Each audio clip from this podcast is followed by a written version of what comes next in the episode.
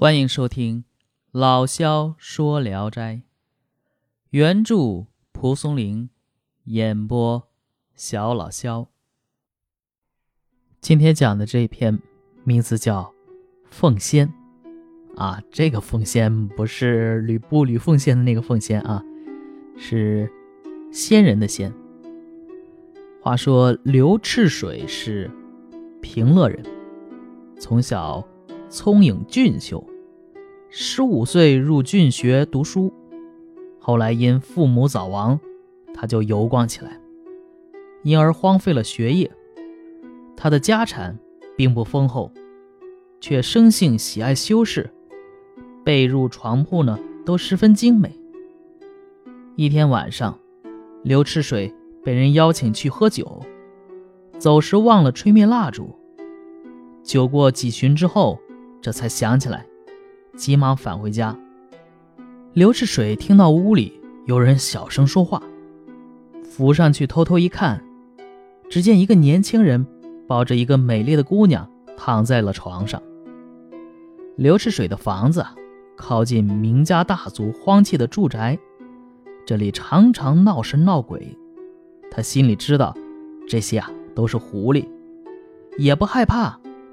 刘赤水进屋呵斥道：“我的床铺怎能容许别人睡大觉？”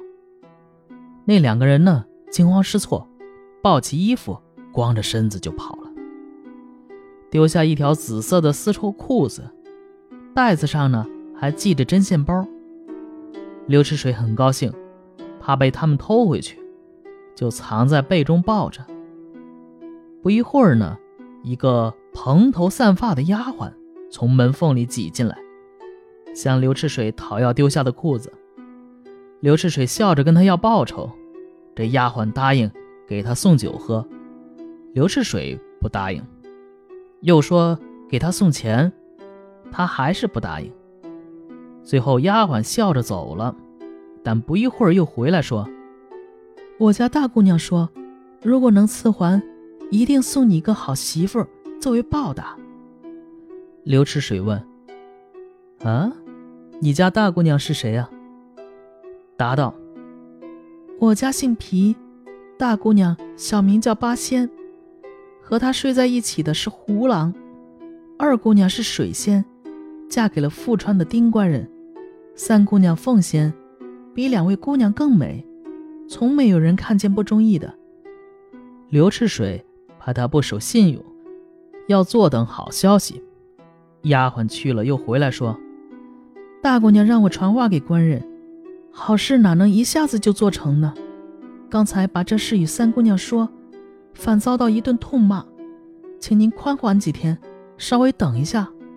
我们家不是那种轻易许诺、不守信用的人家。”刘赤水就把东西还给了他。过了好几天，却一点消息也没有。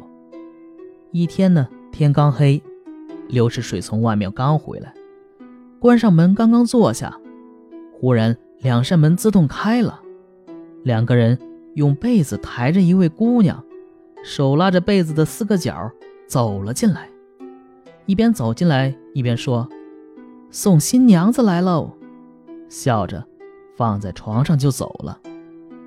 刘世水走进床前一看，这凤仙呢正沉睡未醒。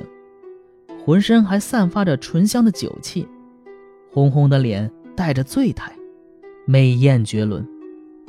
刘赤水高兴极了，握着她的脚就替她脱袜子，抱着替她脱衣服。这个时候，凤仙已经微微醒过来了，睁开眼睛看见刘赤水，四肢却不听使唤，只是恨恨地说：“八仙这个坏丫头，把我给卖了。”刘赤水抱着和他亲热，凤仙嫌刘赤水身上冰凉，微笑着说：“今晚是什么日子啊？遇上个这么冰凉的人。”刘赤水说：“你呀，你呀，把我这个良人又能怎么样呢？”于是两个人便相亲相爱起来。随后，凤仙说：“八仙这丫头真无耻，玷污了人家的床铺。”却拿我来换裤子，一定要小小报复他一下。从此以后，凤仙没有一天晚上不来，两个人爱得很深呐。有一天，凤仙从袖子里拿出一枚金串，说：“这是八仙的。”又过了几天，从怀里又拿出一双镶珠绣金、做工精巧的绣鞋来，并且让刘赤水张扬出去。刘赤水便拿着这些东西向亲戚朋友夸耀，想要看的人以钱酒作为礼物。由此，这些东西就成了稀罕物。一天夜里，凤仙来说起了告别的话。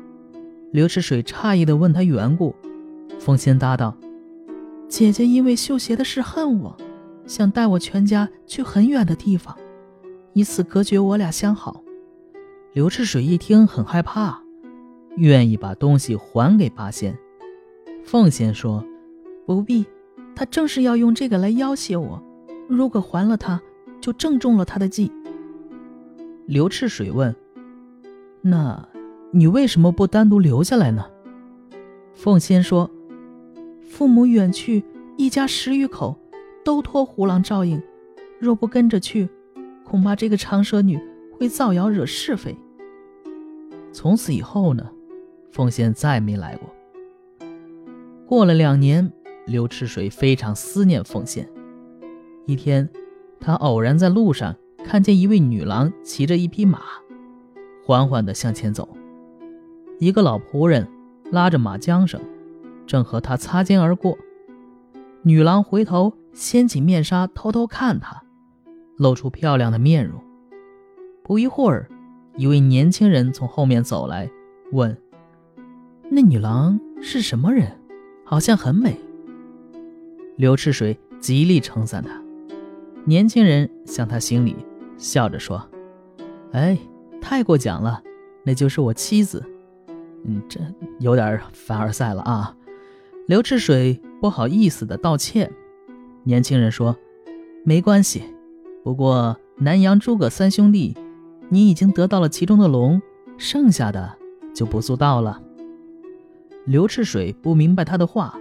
年轻人说：“您不认识偷着睡在您床上的人了吗？”刘赤水这才明白，哦，他就是胡狼。于是他们。互相认了连襟，亲热地说笑起来。年轻人说：“岳父母刚回去，我们要去探望一下，您能一起去吗？”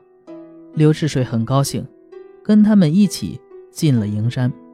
山上有座城里人过去避乱用的宅子。八仙下马进了屋，不一会儿，有好几个人出来看，嚷着：“刘官人也来了。”刘赤水进门。拜见了岳父母，还有一位年轻人已经先在了，衣饰华美，光彩耀眼。岳父介绍说：“呃，这是富川的丁姑爷。”两个人互相拜过，就坐下了。不一会儿，酒菜纷纷摆上来，一家人说说笑笑，很融洽。岳父说：“今天三位姑爷都来了。”可称得上是难得的聚会，又没有外人，可以叫女儿们出来，大家团聚团聚。过了一会儿，三姐妹都出来了，岳父命人摆上座位，让他们各自挨着自己的女婿坐下。八仙见到刘赤水，只是掩口而笑；凤仙则与他互相戏闹。水仙容貌稍逊，但沉静温存。满屋都在谈笑，只有他只是握着酒杯，微笑不语。于是宾客纷杂，屋内香气袭人，大家都喝得很高兴。刘赤水看见床头各种乐器都有，就拿了一支玉笛，请求吹奏一曲，为岳父祝寿。岳父很高兴，让会吹奏的人都去拿一件。于是全都争先恐后的去拿。只有丁姑爷和凤仙不拿，八仙这时就说了：“丁郎不会，可以不取，你怎么也不伸手？”于是把拍板扔到凤仙怀里，各种乐器演奏起来。岳父欢喜地说：“家人之间的欢乐也就是这样了呀！你们都能歌善舞，何不各尽所长呢？八仙站起来，拉着水仙说：“凤仙从来都珍惜嗓音，如珍惜金玉。咱呐不敢劳动人家，不过咱俩可以唱一曲《洛妃》。”二人歌舞完毕，正好丫鬟用金盘献水果，大家都不知道这水果叫什么名字。岳父说：“这是从真腊国带来的，叫甜婆罗。”于是双手捧了几枚，送到丁姑爷面前。凤仙不高兴地说：“难道对女婿的爱也要以贫穷富贵定论吗？”岳父笑笑不说话。八仙说：“爹爹是因为丁郎是外县人，是客人。如果论长幼，难道只有凤妹妹有个拳头大的穷酸女婿吗？”凤仙始终不高兴，脱下鲜艳的衣饰。把鼓拍扔给丫鬟，唱了一折破谣。